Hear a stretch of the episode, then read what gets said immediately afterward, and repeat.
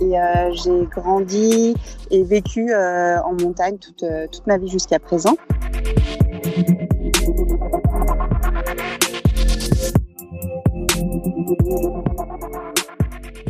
Salut les sportifs, c'est Hermano. Je suis très heureux de vous recevoir pour l'ouverture de ce 19e casier des vestiaires. Alors déjà, je tiens à m'excuser platement pour cette absence pendant euh, plusieurs semaines. Euh, cette absence a été justifiée, pour ainsi dire, par la naissance de mon quatrième enfant. Donc euh, pour ceux qui sont déjà parents, vous devez savoir à quel point ça peut être parfois compliqué de gérer le personnel, le professionnel, les loisirs, le sport et, et en l'occurrence en plus les podcasts. Donc je suis vraiment extrêmement content de reprendre la route vers une publication régulière de mes épisodes. Euh, vous l'entendrez, dans l'épisode d'aujourd'hui, j'ai reçu une athlète comme toujours exceptionnelle. Euh, cet épisode a été enregistré pendant le confinement, oui, parce que encore pendant quelques épisodes à venir, j'ai beaucoup travaillé pour vous euh, et pour moi aussi, puisqu'il ne faut pas se le cacher, ces épisodes sont aussi une façon de, de m'auto-coacher, d'en apprendre plus sur ces grandes sportives et ces grands sportifs, peut-être aussi de leur venir en aide.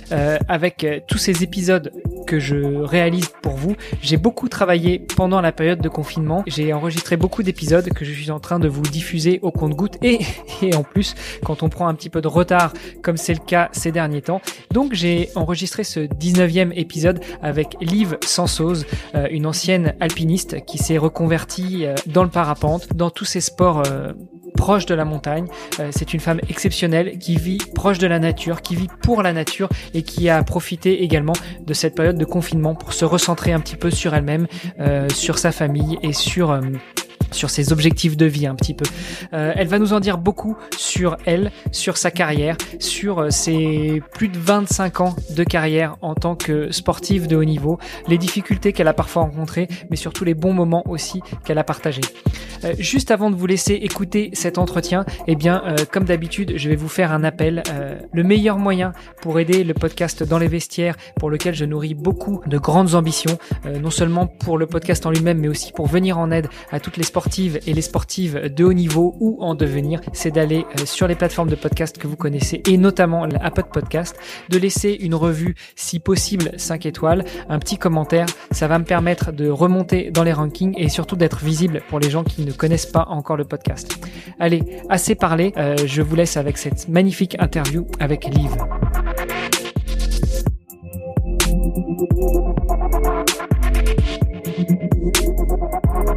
Salut les sportifs, c'est Hermano.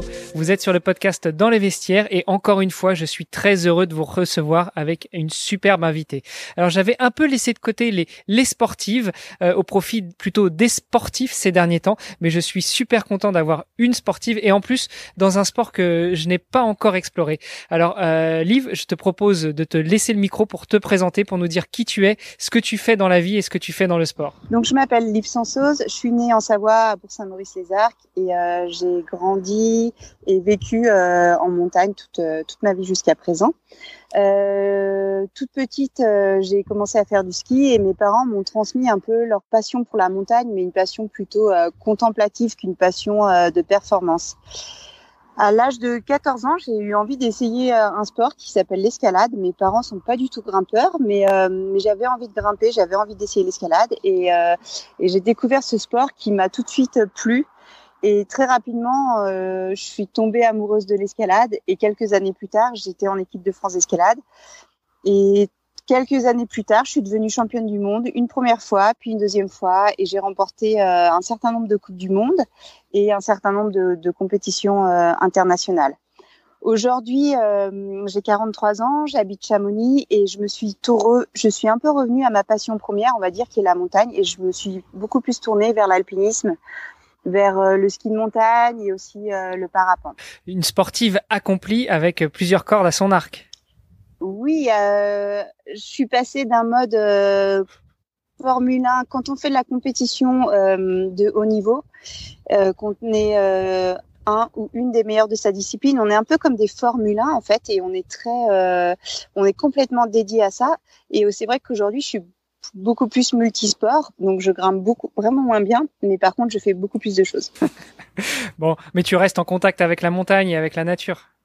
Oui, oui, je suis toujours, euh, je suis toujours, je suis quasiment tous les jours en montagne et euh, c'est juste mon niveau en escalade qui est moins bon qu'avant, mais ça, c'est normal.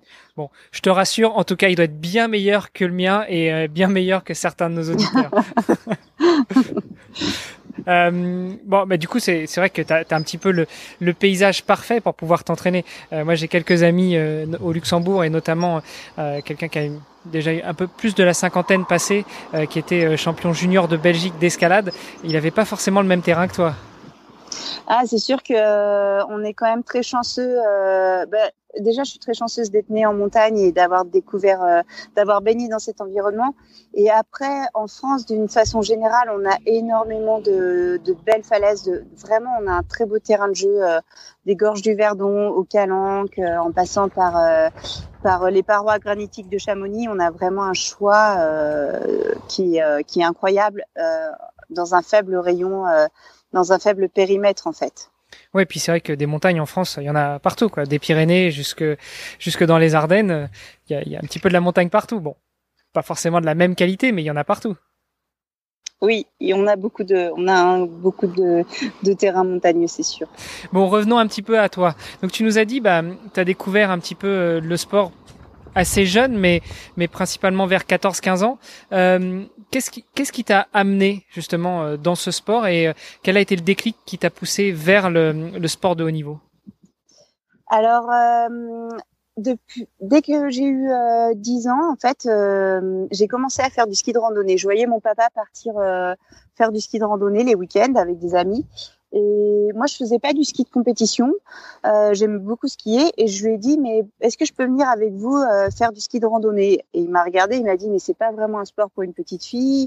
Tu sais, on marche pendant des heures, c'est un peu monotone. Et après, on descend. C'est pas comme sur les pistes, c'est hors piste. Mais j'ai insisté. J'ai dit, si, si, mais moi, je veux faire ça. Je vais essayer. Alors, euh, il m'a trouvé du matériel adapté, plus ou moins adapté, parce que quand on a 10 ans, bah, les chaussures de, de randonnée, ça n'existe pas. Les skis de randonnée, à l'époque, des petits skis courts, légers, ça n'existait pas non plus. Donc, on a un peu bricolé, on a adapté du matériel, et je suis partie avec eux euh, une première sortie, une deuxième, et après, j'étais tous les week-ends avec les adultes en train de faire euh, du ski de randonnée, et j'adorais ça. Et le fait d'être en montagne et parfois d'avoir à faire des petits pas d'escalade sur des arêtes ou sur des petits rochers, euh, ça m'a beaucoup plu. Et, et, je me suis dit, ah, mais en fait, j'aimerais bien apprendre à grimper, ça, ça me plaît, euh, j'aimerais bien en faire plus. Et j'ai appris qu'il y avait la création d'un club d'escalade euh, dans ma ville, à Bourg-Saint-Maurice, qui venait de se faire par un guide de haute montagne, un passionné d'escalade. et, et, du coup, j'ai demandé à mes parents de m'inscrire à ce club. Et au bout de quelques, peut-être au bout d'un mois, c'était les vacances de la Toussaint, et on est descendu euh, grimper dans les calanques euh, à côté de Marseille. Et là, je suis vraiment tombée amoureuse de ce sport. C'était, c'était fou. On avait du rocher blanc magnifique à côté de, juste à côté de la mer, un, un entraîneur qui était, qui savait vous transmettre sa passion pour l'escalade et, et, vous vraiment vous apprendre les valeurs et les belles choses. Et quand je suis revenue, je me suis dit ah mais c'est ça que c'est ça que je veux faire. Et puis euh, quand on quand on est en club, et eh ben on fait on fait des compétitions. On commence par euh, les championnats départementaux. Alors pour moi c'était les championnats de savoir. Et puis après les championnats régionaux, les championnats académiques. Et finalement j'y allais vraiment euh, sans savoir du tout ce que j'allais faire parce que j'étais toute jeune dans l'escalade. Et puis je gagnais les compétitions jusqu'à ce que je me qualifie pour les championnats de France. Et, et là, c'était super. J'étais vraiment heureuse de pouvoir me qualifier aux championnats de France comme ça, en ayant assez peu d'expérience au final. Et ces championnats de France ont été un peu particuliers parce que hum, les deux jours avant, en fait, euh, donc ces championnats de France avaient lieu fin août. Et tout l'été, j'avais dit à mon papa, je veux qu'on aille faire le Mont Blanc, je veux faire le Mont Blanc, emmène-moi au Mont Blanc. Toutes les semaines, je lui demandais de m'emmener au Mont Blanc, que je voulais faire le Mont Blanc. Et toutes les semaines, il me disait, ah, je peux, je peux pas, je travaille, on verra, on verra. Et là, t'avais quel âge? Là, j'avais 14 ans. Ok. Et il a cédé à la fin de, de l'été en me disant Ok, euh, il y a un petit créneau, je peux me libérer au, au travail, euh, on va au Mont Blanc. Mais c'était les deux jours avant mes championnats de France d'escalade. Donc on a fait le Mont Blanc et le lendemain, euh, le lendemain, je, je, me retrouvais avec toute une foule, avec plein de jeunes grimpeurs qui avaient grimpé tout l'été, qui étaient hyper forts. Et moi, j'arrivais du Mont Blanc un peu fatiguée, un peu euh, oula, euh, j'ai pas grimpé de l'été parce que le club s'arrêtait, euh, s'arrêtait euh, au mois de fin juin en même temps que, que l'école. Et j'étais un petit peu perturbée, un petit peu inquiète. Et puis finalement, je termine troisième de, de ces championnats de France, qui était complètement inespéré pour moi. Et ça m'a vraiment motivée. Et puis surtout en discutant avec des copines euh, qui, qui étaient euh, à cette compétition, j'ai compris qu'il y avait beaucoup de grimpeurs et grimpeuses qui avaient des petits pans d'escalade chez, chez elles.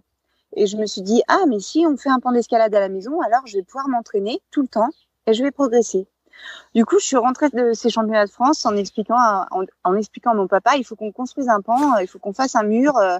Il m'a regardé un peu bizarre, évidemment. Il était, ah, mais de quoi tu nous parles? Mais où tu veux qu'on fasse un mur? Mais, mais c'est quoi ça? Et puis, euh, j'aurais dit, ben, on fait un mur au grenier. Et, euh, et, ni une ni deux, le lendemain, on allait chercher des planches chez mon grand-père. Le surlendemain, on allait chercher des cailloux dans le torrent parce qu'il faut mettre des prises d'escalade sur le mur et qu'on n'en avait pas et que mes parents m'en achetaient pas forcément. Et on perçait ces cailloux et on a fixé comme ça des cailloux euh, sur euh, sur euh, un mur qui faisait 4 mètres par 4. Et il y a des grimpeurs adultes de, de Bourg-Saint-Maurice qui ont appris qu'il y avait un mur d'escalade chez moi, qui sont venus et qui l'ont trouvé bien, mais ils m'ont dit attends, et les prises, il faut quand même améliorer. On va t'aider, on va en acheter, on va en faire en bois. Donc petit à petit, le mur s'est amélioré. Et euh, le, le, mur de 4 mètres par 4, c'est devenu euh, un très grand mur avec plein de dévers, plein de grottes euh, et, et, une bien plus grande surface. Et à partir de là, j'ai vraiment passé beaucoup de temps à m'entraîner. Euh, j'ai fait ma scolarité du lycée, j'ai passé beaucoup de temps à m'entraîner. Et, et à l'âge de 16 ans, j'intégrais l'équipe de France senior. Super belle histoire euh, où euh, encore une fois on voit quand même que c'est euh, alors déjà il y a la résilience du sportif euh, qui ne lâche jamais rien qui continue tout le temps à s'entraîner. Et puis c'est quand même une histoire d'homme aussi. Tu l'as dit c'est un entraîneur qui à la base t'a donné l'envie de grimper de, de l'alpinisme de l'escalade. Et puis après bah, c'était tes amis du club qui sont passés de voir au mur qui t'ont aidé à l'améliorer. Tout ça c'est une histoire c'est une histoire humaine Complètement, complètement. J'aurais pas eu euh, Picou euh, comme entraîneur, les choses se seraient passées différemment. Il y aurait pas eu cette émulation et cette dynamique avec euh, les adultes du club, ça se serait passé différemment. Et c'est vrai que que derrière derrière quelque part entre guillemets ma carrière, il y a il y a une belle histoire humaine et et, et un athlète un athlète est souvent très seul, mais il se construit aussi bien accompagné. C'est clair. Euh, alors justement, on parle d'athlète. Euh, tu nous as dit que tu as fait ta scolarité du lycée tout en continuant à t'entraîner, à grimper un petit peu chez toi, sur ton mur, euh, amélioré, euh, extraordinaire grâce à l'aide de, tes amis du club. Quand tu as intégré l'équipe de France, comment ça se passait? Tu restais chez toi, enfin tu, tu restais vivre chez tes parents et t'allais en t'allais t'entraîner avec les gens de l'équipe de France ou tu as intégré une structure avec internat? Alors, euh, en fait, euh, c'est plutôt la première chose qui s'est passée. Je suis restée dans ma région à m'entraîner sur mon mur d'escalade et euh, on avait euh, des entraînements euh, avec l'équipe de France une à deux fois par an. Donc, euh, j'allais. Ah, pas plus? Pas plus parce qu'au début, l'escalade n'était pas très structurée. Et euh, il y avait un pôle, il y avait un pôle escalade qui se trouvait à Aix-en-Provence, mais moi j'avais pas vraiment envie d'aller là-bas. Et finalement, comme je progressais bien avec mon, mon pan d'escalade, avec euh, les gens avec qui je grimpais, je voyais pas vraiment de raison d'aller à Aix-en-Provence euh, à 16 ans, loin de ma famille et un peu. J'étais pas sûre d'aimer d'aimer l'ambiance non plus. Je suis je suis assez sauvage comme personne et c'est vrai que euh, j'ai passé des heures et des heures seule, hyper concentrée euh, sur euh, à m'entraîner dur et je sais pas si je l'aurais fait de la même façon avec un groupe ou du monde autour. Donc la question, je me suis même jamais posé la question d'aller en pôle ou pas. Pour moi, c'était clair qu'il fallait que je reste m'entraîner avec mon mur d'escalade et faire ma scolarité avec mes amis du lycée. Ok, et euh, donc euh, lycée, ce qui veut dire bac, et après le bac, euh, quelle a été ta décision? Alors, euh, bah, c'est sûr qu'à 18 ans, on ne sait pas exactement ce qu'on veut. J'avais beaucoup de possibilités. Euh, J'étais quand même très bonne élève. J'avais beaucoup de possibilités derrière le bac. Et puis, mais je savais que je voulais grimper et que et que je voulais continuer le circuit des coupes du monde et les championnats du monde. Donc, euh, j'ai commencé à faire euh, des études par alternance. mes parents étaient opticiens et, et je me suis dit, bah, je vais faire un BTS optique par alternance. Et l'idée, c'était que je sois deux, deux jours par semaine en cours et le reste du temps, euh, au lieu d'être euh, chez un opticien en train de travailler, euh, je m'entraînais. C'était un peu ce qu'on avait dit avec mes parents. Et hum, ça m'a permis de, ça m'a permis d'avoir beaucoup de temps pour m'entraîner. Et en même temps, j'ai intégré une structure qui s'appelait euh, le CESNI, le Centre d'études pour sportifs de niveau international, qui proposait des cours euh, un peu à la demande pour une école de commerce. Donc j'ai commencé certains cours en, en parallèle euh, avec le CESNI parce que bah, les cours de BTS optique c'était ça me paraissait pas assez et du coup je me suis dit bah je vais commencer les cours de, du CESNI en même temps. Euh, ça me permettra d'être hyper flexible et, et, de faire aussi autre chose. Et au final, euh, le BTS optique m'a pas vraiment plu. L'école de commerce m'a pas vraiment plu et j'étais hyper intéressée par l'aspect mental dans la performance. Donc j'ai fini par faire un, master recherche en modélisation cognitive et cognition sociale, mais surtout d'aller à l'INSEP à Paris où j'ai été formée euh, dans l'unité d'aide à la performance euh, aux côtés d'une personne euh, hyper pointue là-dedans. Et pour moi, c'était une super expérience. C'est le moment de lui rendre hommage. Tu peux balancer des noms. Hein. Oui, Gilbert Avanzini, euh, qui est à l'INSEP toujours et qui s'occupe des athlètes de l'INSEP euh, au niveau de la prépa mentale euh, et qui est une personne exceptionnelle. Donc tu n'étais pas doué que dans le sport, aussi dans les études? Non, on va pas dire doué. J'étais une grosse, je suis une grosse bosseuse. D'accord. Une grosse bosseuse. et très modeste a priori. Faut pas être trop modeste, faut pas être trop humble, faut être faut être juste. Ok. Bon, donc tu nous as dit que euh, tu as continué à grimper pendant ta scolarité au lycée, puis après pendant ton BTS en alternance. Après, tu as, as pris la décision de partir sur Paris pour aller à l'INSEP, pour rejoindre l'INSEP, donc j'imagine en tant que sportif de niveau, mais aussi pour ton master. Oui, j'ai fait le gros de mes études entre l'université de Chambéry et Grenoble, et c'est vraiment juste la dernière année où je suis partie à, l'INSEP. Ok. Euh, voilà. Et, et, pendant ce temps, bah, je, je continuais de grimper, mais j'ai aussi euh, adapté mes études il y a des années qui étaient assez chargées en compétition, et euh, ça m'est arrivé, par exemple, de faire l'année de licence en France euh, en deux ans au lieu d'une année, par exemple, okay. parce que euh, parce que j'avais beaucoup de déplacements, parce que j'avais pas mal de sollicitations, et que pour moi c'était évident que essayer de tout faire à un moment, c'est quand même pas possible.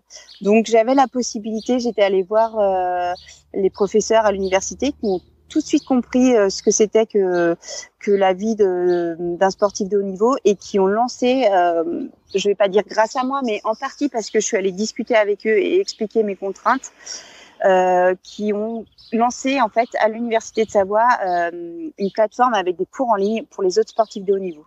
Donc je suis aussi contente d'avoir pu euh, mettre ma petite ma petite goutte d'eau, ma petite pierre à l'édifice pour les autres sportifs derrière moi.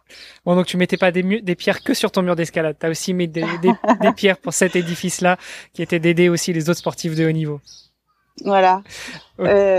Et je pense qu'on sert aussi à ça quand on quand on devient plus euh, enfin voilà on peut être aussi un exemple on peut aussi euh, faire euh, avancer les choses pour soi et puis du coup pour les autres et euh, et, et, ça aussi c'est important.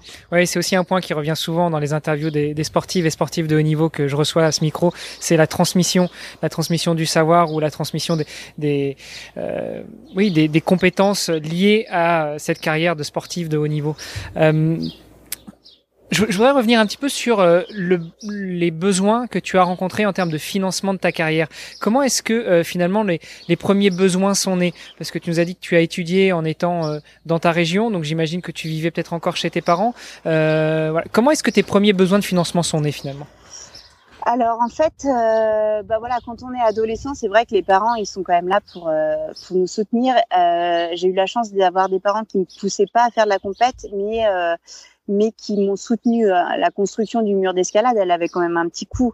Toutes les prises qu'on a achetées après, euh, elle avait un gros coût. Les prises, c'est extrêmement cher. Et puis surtout, mon premier billet d'avion pour aller à ma première Coupe du Monde, euh, ça avait aussi un, un coût euh, qui était assez important. Et j'ai quand même euh, eu la chance d'avoir des parents qui ont pu me soutenir euh, à ce niveau-là. Et une fois que j'ai intégré l'équipe de France, en fait, j'étais complètement euh, prise en charge par la Fédération française euh, de montagne et d'escalade. Et euh, donc, euh, j'étais étudiante, mes déplacements en Coupe du Monde étaient, étaient défrayés et j'avais pas vraiment de gros besoins. Quand on a 16 ans ou 17 ans, on n'a pas vraiment de gros besoins. Donc, euh, donc c'était pas trop compliqué. Et en fait, ce qui s'est passé pour mon cas très précisément, c'est que j'ai eu la chance de gagner des compétitions internationales à 17 et 18 ans. Donc je commençais déjà à gagner de l'argent euh, à 17 et 18 ans. j'étais quelqu'un d'extrêmement timide, donc pour moi, aller voir des, des sponsors, c'était hum, quelque chose de très délicat. Euh, parce que parce que j'avais pas forcément envie, parce que j'aimais pas trop ça, euh, et, euh, et en fait il a fallu que je me force un petit peu à ce niveau-là. Mais quand euh, il y a une athlète de 18 ans qui vient, qui gagne, qui commence à gagner un certain nombre de coupes du monde, va faire des podiums, les sponsors ils, tout de suite ils vous ils vous soutiennent. Donc j'ai pas eu de j'ai eu la chance de gagner très jeune les, des compétitions internationales, donc de gagner de l'argent et d'être suivi euh, très vite euh, par des sponsors qui m'ont aussi euh, financé. Je, je, dirais que tu as eu... Euh, alors je crois pas trop à la chance. Hein. Moi je pense que la chance ce sont des, des choses qu'on provoque et qui nous permettent euh, d'avancer. Mais, euh, mais c'est vrai que j'ai eu ce, à ce micro aussi Pascal Gentil combattant de taekwondo, deux médailles de bronze aux Jeux Olympiques, et qui lui me disait, euh, écoute, le taekwondo c'est pas le foot ou c'est pas d'autres sports, parce que j'avais beau être champion du monde, j'avais beau être champion d'Europe, euh, j'allais voir des sponsors potentiels qui me disaient qu'ils m'aimaient bien, qu'ils aimaient bien ce que je faisais, qu'ils trouvaient que j'avais un beau style, mais qu'ils n'avaient pas d'argent. Donc toi, tu as plutôt eu du bol dans l'escalade? Ouais, bah alors après, ça reste évidemment, si on prend le football comme exemple, ce sont des millions qui, qui le, où les joueurs sont payés des millions. Euh, nous, on est vraiment des tout petits sports, on est des sports alternatifs, mais mais au final, euh, on peut vivre aussi euh, plus que correctement avec. On n'a pas besoin de, millions pour vivre bien. Et, et voilà. Après, j'ai quand même gagné beaucoup de compétitions, donc euh, donc mes salaires entre guillemets étaient aussi en fonction du fait quand on a une athlète qui gagne plus de 50 compétitions internationales, euh, bah voilà, elle est elle est bien rémunérée. Ouais. Euh, même si le sport est tout petit, même si le sport est pas trop médiatisé, euh, il y a quand même euh, tout un marché autour de la montagne, de l'escalade, euh, et et j'ai su et j'ai eu la chance où j'ai pu en profiter.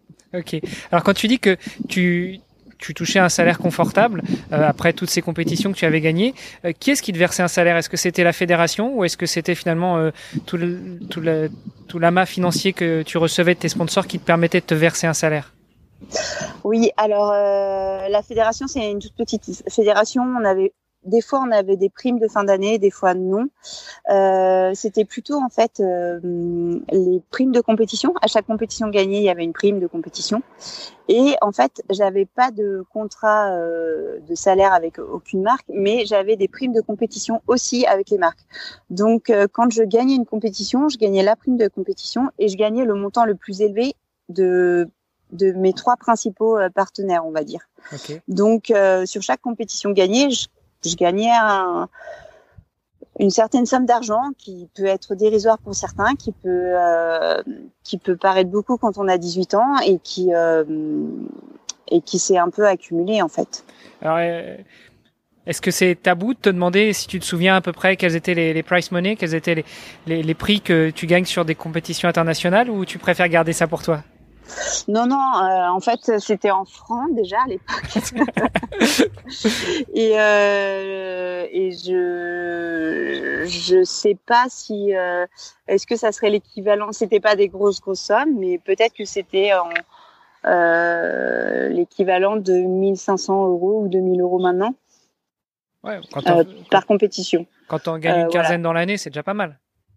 Oui, bah après, après, voilà, il, faut effectivement gagner. En fait, ce qu'il faut ce qu'il faut savoir, c'est que c'est pour ça que j'ai dit j'ai eu de la chance parce que j'ai gagné énormément de compétitions. J'aurais fait souvent troisième, j'aurais pas tenu le même discours en fait, parce que une troisième place était déjà nettement moins bien payée et les choses étaient beaucoup plus dures pour quelqu'un qui faisait trois ou cinq euh, mondiales. Dans mon cas, j'étais soit un, soit deux, la plupart du temps. Donc, euh, donc voilà, j'aurais été dixième mondiale en Coupe du Monde, j'aurais pas du tout tenu le même discours que je viens de tenir maintenant. Ok.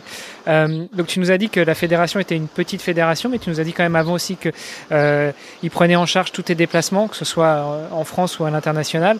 Euh, donc du coup, euh, effectivement, tout, ce que tu gagnais avec euh, avec tes primes de compétition et puis avec tes primes euh, que te versaient tes sponsors, c'était finalement de l'argent qui te permettait de vivre et puis même de mettre de côté. C'était de l'argent de poche ou c'était de l'argent euh, que oui c'est c'est de l'argent euh, que j'ai pu mettre de côté euh, aussi. En fait surtout comme je le répète à 18 ans en fait on n'a pas énormément de frais. Enfin moi j'avais mes études 18 20 ans 21 ans.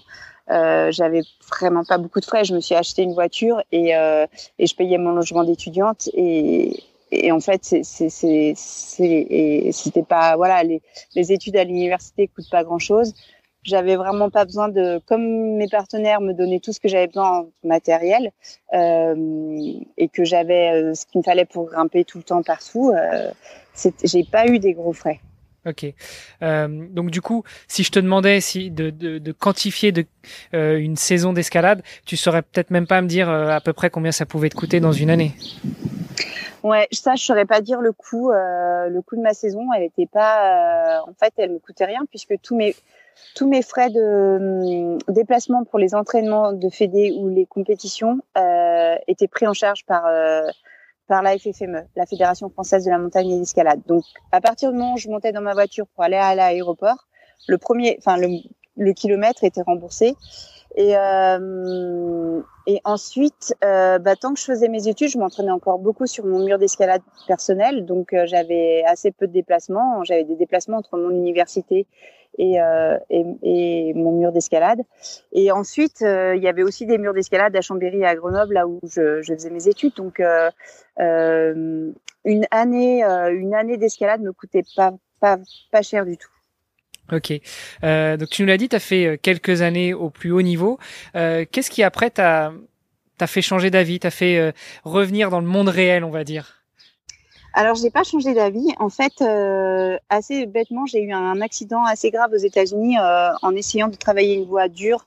Enfin, je, je travaillais une voie dure. Euh, donc, en escalade, on a des cotations. Quand on commence, on est dans le 5. Quand on, grimpe un peu, on est dans le 6. Donc, le 6A, le 6B, le 6C. Après, on passe au 7. Et euh, à l'heure actuelle, les meilleurs grimpeurs, ils sont dans le dans le 9A, le 9B, le 9B+, et, euh, et grimpeuses. Et, euh, et moi, à mon époque, on était dans le 8C+. Les meilleures femmes, on était deux femmes à avoir fait du 8C+, dans les années 2000. Et euh, donc, j'étais retournée aux États-Unis pour faire un deuxième 8C+, que j'avais envie de faire. Et hum, j'ai eu un accident d'escalade là-bas à cause d'une erreur d'assurage. La personne qui m'assurait jour-là a fait une, une bêtise et m'a m'a mal assuré, ce qui a provoqué en fait, euh, elle m'a lâché en gros et je suis arrivée très violemment euh, de plus d'une dizaine de mètres euh, au sol. Et cet accident m'a beaucoup perturbée parce que j'ai perdu confiance dans les assureurs, j'ai cru que j'allais mourir et, et aussi j'étais blessée. Donc j'ai pas pu reprendre les compétitions d'escalade de l'année qui étaient prévues parce que j'étais blessée. Mais surtout derrière, c'était très dur psychologiquement pour pour, pour grimper. J'avais toujours peur que, que la personne qui m'assure allait me lâcher. Donc, euh, ça a été une période de ma vie qui était euh, assez compliquée parce que personne ne pouvait vraiment m'aider, personne vraiment comprenait. Moi-même, je ne savais pas pourquoi j'arrivais plus à grimper, pourquoi ça fonctionnait pas.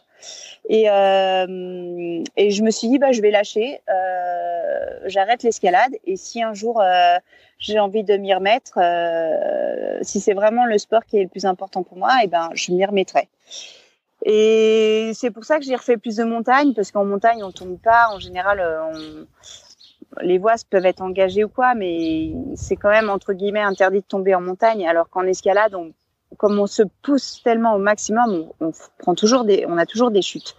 Euh, et ça, ça m'a permis de me mettre au parapente, de retourner plus à la montagne, parce que comme je l'ai expliqué au début, quand on est athlète de haut niveau, on est tellement 100% dédié à son sport qu'on n'a pas le temps derrière de d'aller faire des journées de montagne à 15 heures en altitude dans le froid, euh, c'est pas possible, on, on, s'entame trop.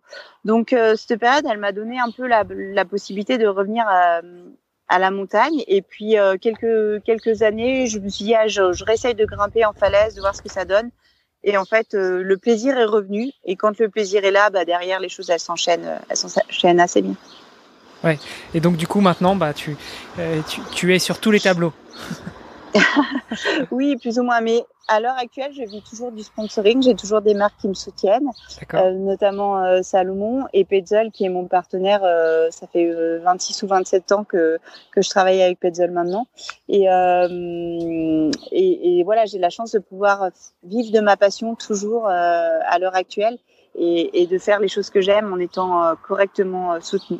Alors cette fois-ci, euh, j'imagine que là, on parle d'un montant mensuel ou annuel qu'il te verse et plus uniquement des, des primes de résultats? Voilà, exactement. La, les formules ont changé puisque ça s'est adapté à la personne que je suis devenue, au sport que je fais. Et euh, le sport de haut niveau a vraiment beaucoup changé avec les réseaux sociaux quand même. Il faut, il faut se rendre compte que quand moi je faisais de la compétition, il fallait être le ou la meilleure sinon on n'existait pas. Et maintenant, en fait, euh, les réseaux sociaux, ça a vraiment changé la donne où on n'est plus obligé d'être des grands performeurs pour quand même euh, pouvoir euh, bah, pour pouvoir raconter des histoires, pour pouvoir euh, inspirer d'autres personnes, donner envie à d'autres personnes de faire la même chose que nous. Euh, je trouve que ces réseaux sociaux, ça a complètement changé euh, la donne euh, au niveau sportif. Alors bien sûr, hein, le champion du, du, olympique du 100 mètres, le champion olympique du marathon et le, le, champion olympique de descente ou la championne, parce qu'il n'y a pas que, que, des hommes dans le sport, on sait très bien qui c'est. Mais à côté de ça, il y a quand même plein de entre guillemets athlètes qui peuvent vivre euh, sans être des vrais athlètes au sens euh, pour moi la connotation athlète euh, athlète ça vient d'athlétisme c'est quand même des gens qui s'entraînent euh, dur de façon très euh, pointue de façon très rigoureuse pour un sport de haut niveau. Et maintenant on voit quand même de nombreux athlètes entre guillemets, euh, qui apparaissent sur les réseaux sociaux et qui peuvent vivre euh, un peu euh, de, de, leur passion sans être le ou la meilleure, ce qui n'était pas le cas euh, il y a 20 ans. Oui, qui sont, qui sont plus des influenceurs que véritablement des sportifs de très haut niveau, ou qui sont des sportifs de très haut niveau, mais qui ne sont pas parmi les meilleurs performeurs du monde. Voilà, oui, les deux.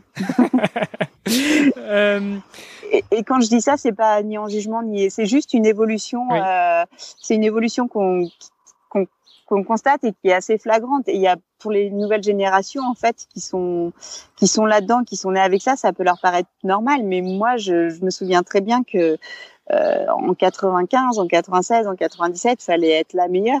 Euh, sinon, personne vous connaissait. Et, et maintenant, ça, ça a tellement tellement tout changé, c'est assez intéressant. Ouais. Euh, et j'imagine que ça doit, ça doit peser aussi dans les relations avec les sponsors, les partenaires. Alors, euh, certains sportifs que j'ai eu à ce micro me disaient que euh, effectivement le nombre, euh, enfin la communauté, la réactivité de la communauté, l'engagement de la communauté joue beaucoup dans la négociation avec les sponsors euh, slash partenaires. J'entends plus sponsors ceux qui vont t'apporter un soutien financier et partenaires ceux qui vont t'apporter plutôt des dotations produits ou des dotations services. Euh, mais donc J'imagine que ça change un peu la relation avec tes partenaires, euh, que tu sois euh, très, très, très, euh, le mot me vient plus en français, très célèbre, euh, très populaire sur ces réseaux sociaux ou pas?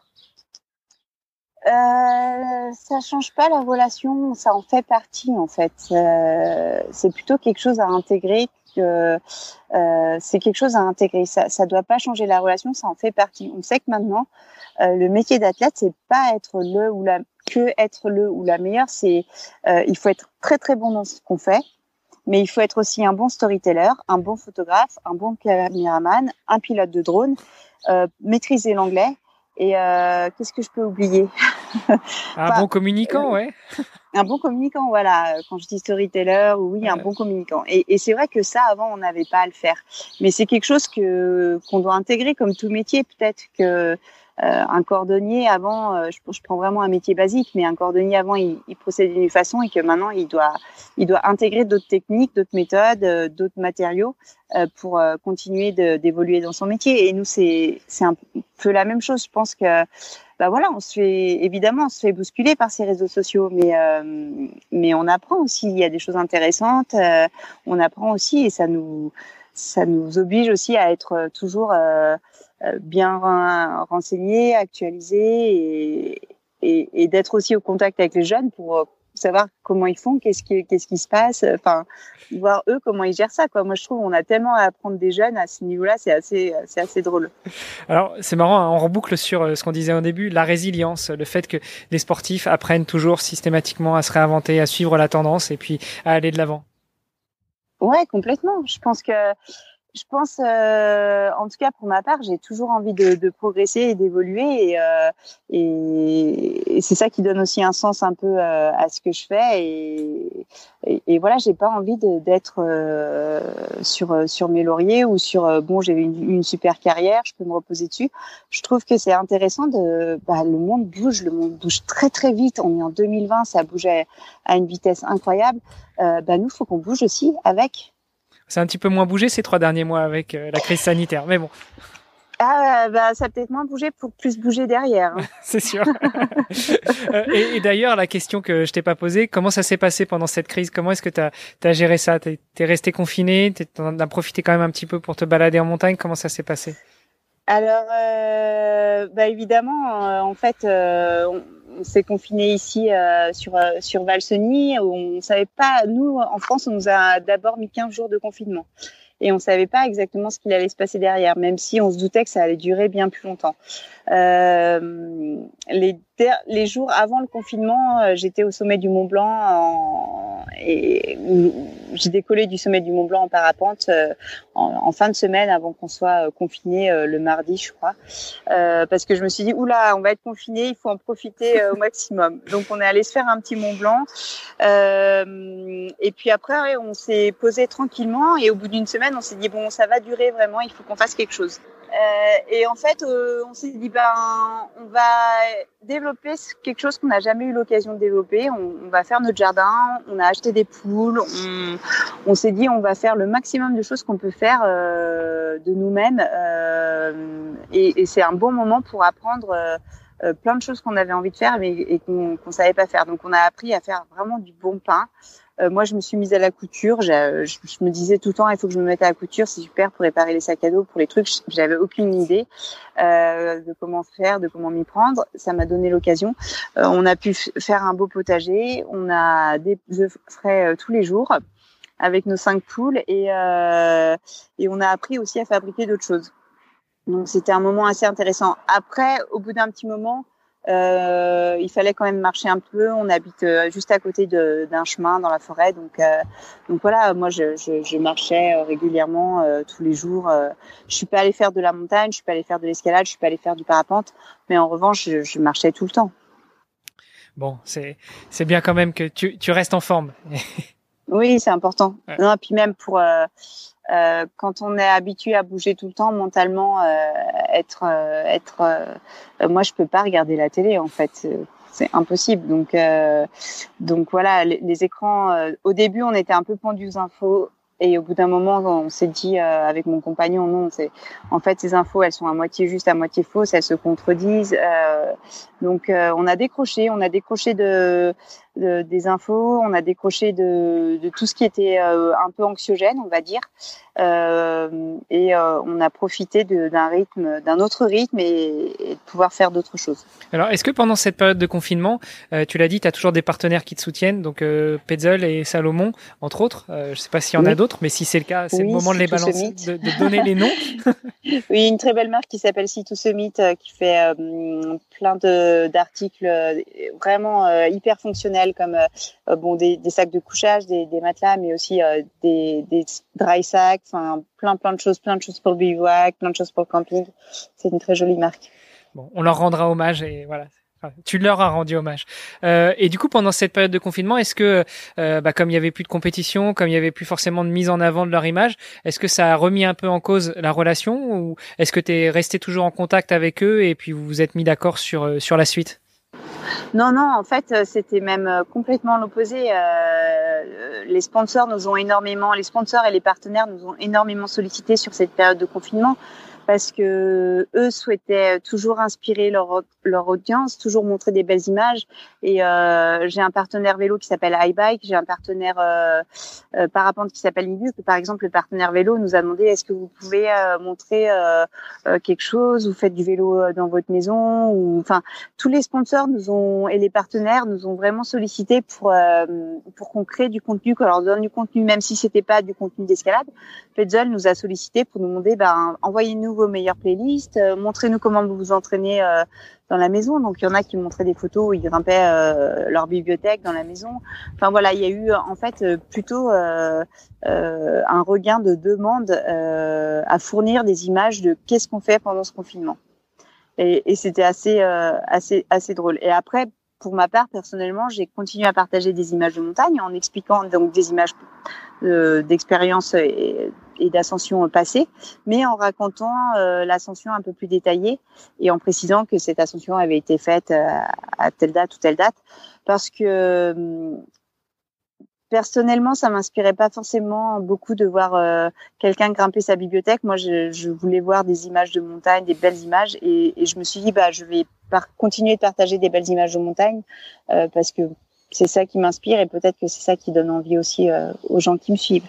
Oui, et puis ça donne peut-être aussi un, un, point de chute euh, à, tes, à ton auditoire euh, et de se dire, bah, après ce confinement, voilà un endroit où je pourrais aller, voilà quelque chose que je pourrais faire. Euh, merci, Liv, de nous avoir inspiré. oui, peut-être. Peut-être. Tout à l'heure, on a parlé d'évolution, on a parlé de relations avec les partenaires. Tu nous as dit que, à cause de ton accident, tu avais mis un terme prématuré à ta carrière euh, d'alpiniste euh, dans l'escalade. Euh, comment est-ce qu'à ce moment-là, la relation se passe avec tes partenaires justement? Alors, J'imagine que là, effectivement, c'était pas forcément une décision réfléchie, c'est arrivé comme ça, comme un cheveu sur la soupe. L'accident, tu l'avais pas prévu. Malgré tout, comment est-ce que euh, on explique à ses partenaires que bah ça va pas, ça va pas continuer, ça va pas être possible, et comment est-ce que euh, on négocie pour qu'ils continuent à t'accompagner, ou comment est-ce qu'on trouve d'autres solutions? Euh, oui, effectivement, c'est une bonne question. Euh, donc, en quelque sorte, j'étais un peu au sommet de, de, de, ma carrière en escalade à ce moment-là, quand j'ai eu cet accident qui m'a arrêté net. Euh, alors, il n'y a aucun sponsor qui euh, vous arrête un contrat comme ça du jour au lendemain suite à un accident. Hein. En tout cas, pas dans nos sports. Euh, je pense qu'il y a personne qui le fait. Euh, l'année suivante, moi, je pensais repartir comme comme avant, donc mes contrats n'ont pas tellement bougé en fait. Euh, l'année d'après, par contre, euh, oui, mes contrats ont diminué parce que j'étais pas, je faisais plus de compétition, j'arrivais plus vraiment à grimper. Donc euh, mes contrats ont diminué, mais ils ont aussi évolué parce que j'ai trouvé d'autres partenaires qui m'ont sollicité, par exemple comme le Club Med, qui me demandait de, faire des démonstrations dans des villages, euh, dans des villages du Club Med, en Turquie, en Malaisie. Euh, donc, en fait, mes mes partenariats ont aussi évolué euh, à cette période-là. C'est sympa des contreparties comme ça. Euh, quand on te demande d'aller faire des démonstrations en Malaisie euh, ou autre, t'en profites pour prendre quelques jours de congé autour de la démonstration, j'imagine. Euh, pas tellement. En fait, j'y allais vraiment pour la semaine. Euh, j'y allais vraiment pour la semaine là-bas, mais mais comme les démonstrations c'était que deux heures par jour, j'avais du temps tous les jours en fait. ouais. Euh, du coup, ça tombe bien, tu, tu, nous parles un petit peu de tes partenaires, des contrats qui ont évolué. Est-ce que tu serais d'accord pour nous parler un petit peu euh... Attends, je vais reformuler la question. Tu nous as dit que tu étais plutôt quelqu'un de très timide, que tu avais du mal à aller vers les, les, partenaires, vers des sponsors, à la recherche de sponsors. Comment, dans ce cas-là, quand on est quelqu'un de timide, euh, on monte un dossier de sponsoring? À quoi ça ressemble? Et puis, euh, la première relation avec un premier partenaire potentiel, comment ça se passe? Euh, alors, je pense vraiment honnêtement que à 16 ans, en fait, euh, mes parents m'ont un peu aidé à monter le dossier de sponsoring, euh, euh qui était très très simple à l'époque. Hein, euh, euh, voilà, et on n'avait pas du PowerPoint, c'était des, des, vraiment du, du, document tout simple avec peut-être même pas de photos. 95, 96, ouais, c'était encore imprimé à l'imprimante. Ouais, 93, voilà, c'était ça, hein, imprimé à l'imprimante. 93. Euh, mes premiers partenaires euh, qui m'ont donné du matériel et puis en fait euh, très rapidement comme ça s'est fait un peu naturellement comme comme j'ai commencé à être sur les podiums on m'a proposé des contrats plus plus intéressants qui c'est pas vraiment moi qui ai eu à faire la demande, c'est venu un, un, peu dans la logique des choses. Et ça aussi, ça m'a beaucoup aidé. Euh, ensuite, quand j'ai voulu en fait euh, trouver d'autres partenaires, par exemple plus tard, bon bah déjà j'avais plus de, de métiers derrière moi. Euh, donc euh, oui, les dossiers étaient plus aboutis, les, les, les projets plus précis aussi. Euh, et, mais c'est plus facile parce qu'on a plus de maturité. Je pense que c'est très dur de se vendre, entre guillemets, quand on a 16 ans ou 17 ans, ou même 18 ou même 19. Euh, et que quand on a plus de maturité, plus d'années derrière soi, euh, c'est plus de résultats. Plus de résultats c'est plus facile. Après, j'avais j'ai quand même la chance d'avoir évolué dans un petit milieu où tout le monde me connaissait et euh, les gens me font confiance. Ils savent que je suis une période, une personne euh, euh, sur laquelle on peut compter, une personne sûre, une personne qui est euh, assez pro dans ce qu'elle fait. Donc ça m'aide aussi, euh, ça m'a aidé et ça m'aide encore aujourd'hui pour pour démarcher de, de, nouvelles personnes et renégocier mes contrats. Oui, parce que la, la, la renégociation, le démarchage euh, des contrats s'arrête jamais? Bah voilà, il y a des contrats qui durent un an, il y a des contrats qui durent deux ans, il y a des contrats qui durent trois ans. Donc euh, en fait, euh, quand on arrive en fin de contrat, il faut voilà, il faut parler de la suite, des projets, de où on va, qu'est-ce qu'on fait, comment on voit les choses. Euh, et, c'est vrai que chaque année, quasiment, il y a au moins une renégociation de, de contrat, si ce n'est pas plusieurs. Donc euh, donc voilà, la plupart du temps, ça se fait assez facilement. Il y a deux fois, bah, peut-être qu'il faut il faut plus, euh, plus s'accrocher, plus négocier. Alors, comment ça se passe justement cette négo? Si tu veux nous en parler, hein, bien sûr. Puis si tu veux pas, bah, c'est pas grave, on coupera la question au montage. Mais, comment ça se passe une telle négo? Euh, Qu'est-ce que qu'est-ce que tu peux mettre en avant? Euh, Qu'est-ce que tu peux qu'est-ce que tu peux proposer en échange? Ou est-ce que parfois c'est les marques qui viennent vers toi, enfin les marques, les sponsors qui viennent vers toi en te demandant quelque chose en échange? Et après la négo s'arrange là-dessus? Alors en fait, je parle de négo, mais j'ai rarement eu, eu, trop à négocier parce que parce qu'en général, on est en phase, euh, on est en phase. Les marques, elles savent ce que je veux faire. Je leur, en ai parlé avant. Elles me font des propositions budgétisées qui correspondent à ce que j'avais, euh, ce que j'avais en tête. Donc euh, il n'y a pas euh, j'ai un parcours assez facile entre guillemets, euh, contrairement à certains athlètes. J'ai un parcours assez facile euh, au niveau de euh, de tout ce qui est euh, sponsoring et, euh, et, et voilà. Je, je, sais que ça peut être beaucoup plus dur pour d'autres athlètes, mais j'ai la chance d'avoir des partenaires où les personnes avec lesquelles je traite au niveau relationnel sont des personnes qui respectent énormément les athlètes. Euh, il y a un vrai relationnel et parfois même des amitiés qui sont créées parce que on est quand même dans un petit milieu avec euh, avec euh, des valeurs humaines qui sont importantes. Hein. En, en, montagne, on parle de, on parle d'esprit de cordée. Euh, donc tant que moi, je fais, euh, je, je, suis pro dans ce que je fais et que les marques sont contentes et que je reviens toujours avec des nouveaux projets, les les contrats sont faciles à, à faire évoluer et, et, à continuer de travailler ensemble. Ok. Euh, J'aimerais qu'on parle aussi d'un aspect. Alors encore une fois, si tu veux pas en parler, il n'y a pas de problème.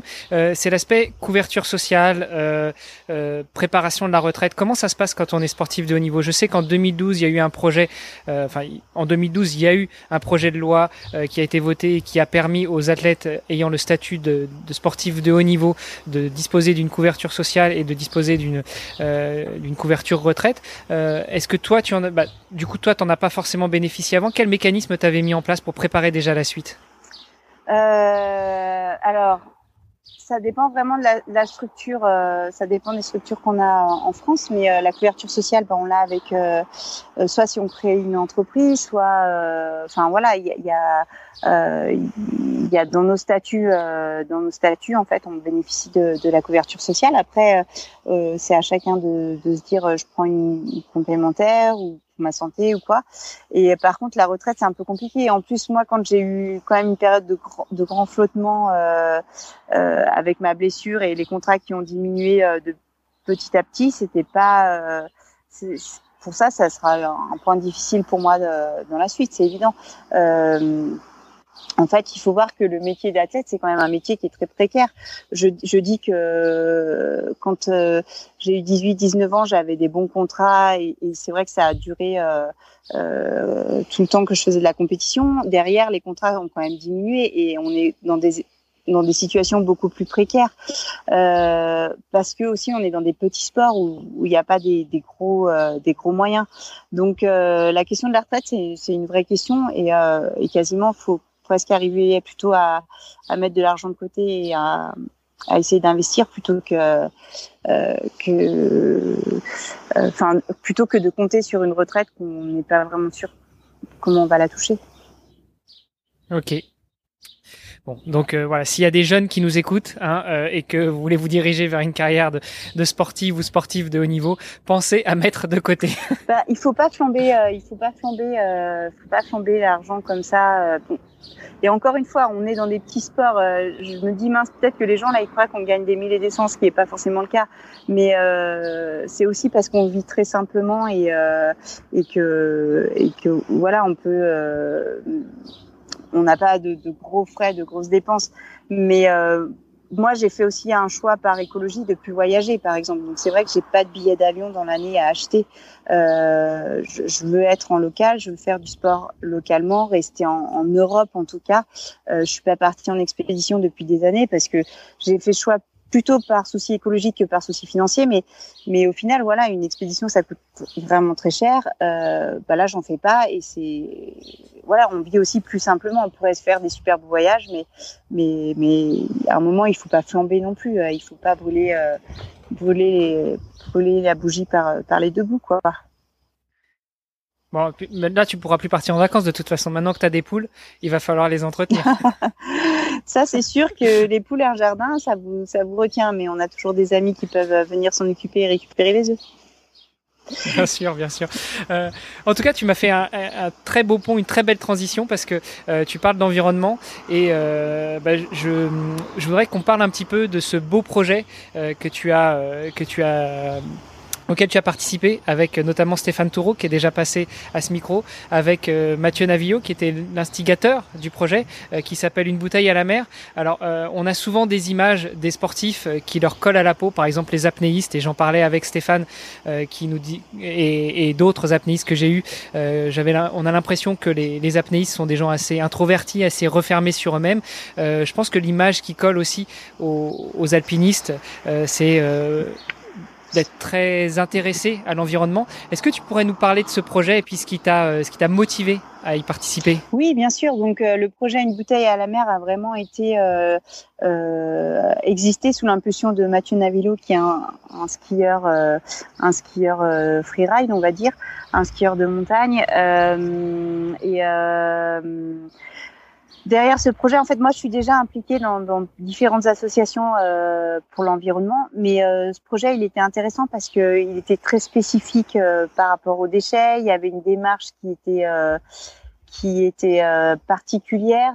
Euh, il rassemblait un certain nombre d'athlètes. Euh, enfin, moi, quand il m'en a parlé, j'ai pas réfléchi pendant 500 ans est-ce que je veux m'investir ou pas. Hein. Je lui, je lui ai quasiment dit oui tout de suite. Je serai présente. Euh, euh je descends, je descends à Fréjus euh, à mes frais et, comme comme tous les autres athlètes, on est tous descendus à nos frais. On a tous fait cette cette opération à nos frais. Et aujourd'hui, en fait, euh, ben, les actions continuent parce que on, a créé notre bureau, l'association, et on va continuer à mener des actions dans le sens euh, euh, protection de l'environnement, dans le, le, traitement des déchets. Euh, donc, il y a un milieu qu'on connaît très bien qui est le milieu de l'outdoor. Donc, on voit en fait euh, ce qu'on produit comme comme pollution en termes de, de, déchets quand on a du matériel, quand on reçoit des vêtements. Euh, voilà, on s'en rend très bien compte et on veut vraiment faire quelque chose à ce niveau-là. Et puis après, pourquoi pas euh, faire ce, ces démarches, euh, étendre ces démarches à d'autres milieux qui sont pas que le milieu de l'outdoor et de la montagne. Ouais, euh, en tout cas, on aura, j'espère, l'occasion d'en reparler parce que c'est un très beau projet et je me suis engagé auprès de Mathieu à, à essayer d'en parler aussi, de le suivre et puis euh, bah, pourquoi pas essayer de joindre l'association une fois qu'elle sera définitivement créée et puis inviter tous nos, toutes nos auditrices, tous nos auditeurs à faire de même parce que je pense que c'est vraiment, c'est vraiment un projet qui vaut la peine euh, d'être, d'être suivi et puis euh, dans lequel on peut s'engager pour l'environnement. Tout à fait. Euh, Écoute, Liv, juste avant de te, laisser, parce qu'on on arrive bientôt à l'heure d'enregistrement et je voudrais pas prendre trop de ton temps, euh, j'aime bien poser quelques questions, passer mes, invités à l'épreuve des questions euh, et euh, bah, tu peux y répondre soit du tac au tac, soit prendre un peu plus de temps. Enfin, sans toi à ton aise. Est-ce que ça te va comme, comme programme? Oui, parfait. Euh, alors la première question que j'aime vraiment poser à, chaque fois, c'est euh, si tu pouvais te transformer en une toute petite livre et remonter euh, le temps et te parler à l'oreille de la livre de 10, 12 ans qui découvre un petit peu la montagne, l'alpinisme, qu'est-ce que tu te dirais? Fais-toi confiance.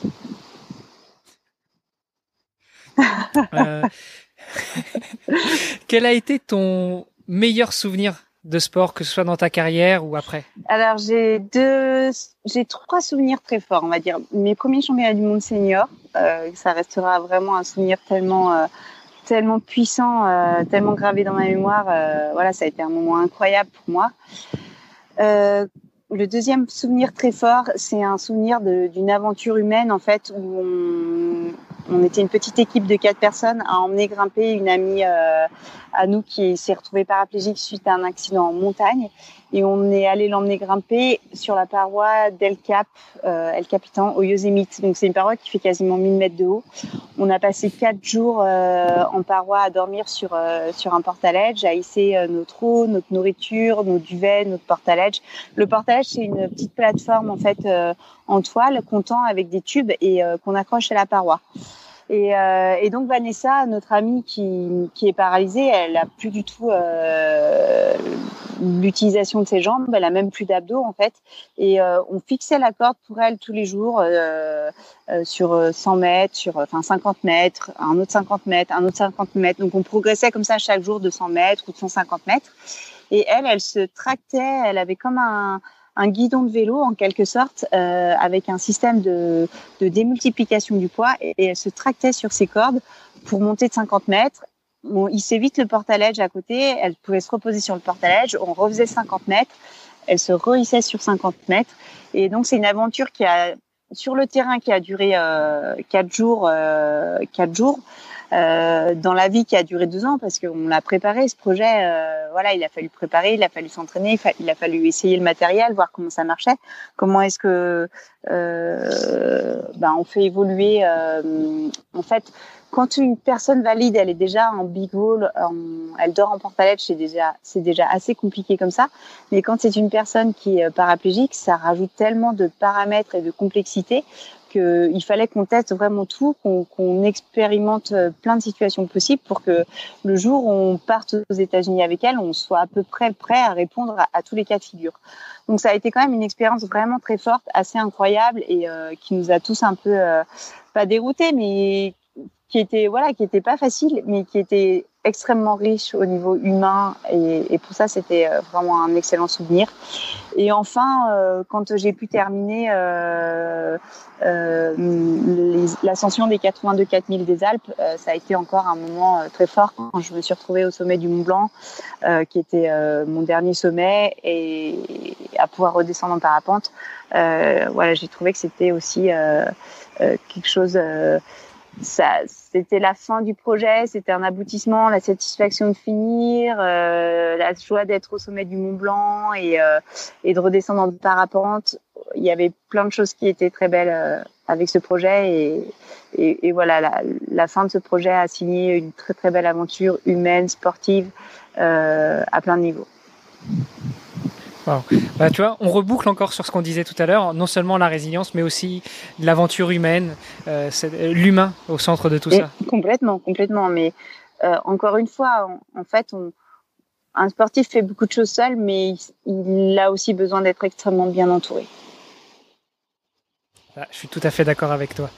Euh, une autre petite question, quel a été au contraire ton pire souvenir de sport? Bah, mon accident d'escalade en 2001, hein. clairement, euh, clairement, c'était euh, un moment très dur parce que c'était pas un moment que j'avais pu euh, prévoir, anticiper. Euh, c'était un moment que où j'ai été victime de d'une erreur de quelqu'un. J'étais pour rien dans cet accident et ça a été très dur de, de entre guillemets me relever suite à cet accident, même si ça m'a pris des années et, et, et, et voilà, c'est pas pas un bon souvenir. Et justement, on n'en a pas parlé pendant que tu, euh, tu nous parlais de ton accident tout à l'heure, mais euh, dans l'escalade, est-ce que c'est toi qui choisis ton assureur ou c'est euh, ou c'est imposé par l'organisation lors des compétitions? Enfin, C'est quelqu'un en qui tu as déjà une confiance voilà. particulière En compétition, c'est imposé par, par l'organisation. En revanche, quand on grimpe en falaise en coin dehors, euh, c'est nous qui grimpons avec nos amis. Et là, j'étais dans un contexte un peu particulier, c'est que les amis avec lesquels je grimpais euh, venaient de partir en Australie et que hum, je tournais en fait un film sur ce projet de voix et, et il fallait qu'on termine les images. Et du coup, c'est la compagne d'un des caméramans qui m'a assuré ce jour-là c'est vrai que j'ai pas vraiment, je me suis pas vraiment posé trop de questions parce que je la voyais à la falaise euh, un peu tous les jours, mais j'aurais peut-être dû me dire euh, est-ce que cette personne est vraiment capable de m'assurer correctement, de, tout faire bien? Euh, c'est pas des questions que je me suis posées parce que ce, ne sont pas des questions que je me suis posées parce que pour moi c'était logique que si elle était là à la falaise tous les jours, elle, elle savait bien assurer. Si on parlait un petit peu de la relation avec tes partenaires, tes sponsors, euh, une question peut-être rapide ou pas, euh, quelle a été ton ta meilleure relation avec euh, un partenaire? Ma meilleure relation euh, avec Salon, euh, indéniablement, euh, je pense que c'est vraiment mon interlocuteur principal à Salomon qui s'appelle Bruno Bertrand est vraiment une personne extraordinaire. il est vraiment humain, il comprend les choses, il est visionnaire, il, il a un respect pour ce qu'on fait qui est assez incroyable et, euh, et il est juste. Et, quand un de vos sponsors vous dit merci ce que tu fais pour nous, c'est très rare en fait de l'entendre. Et c'est vrai que, Bruno Bertrand a été le premier à me le dire euh,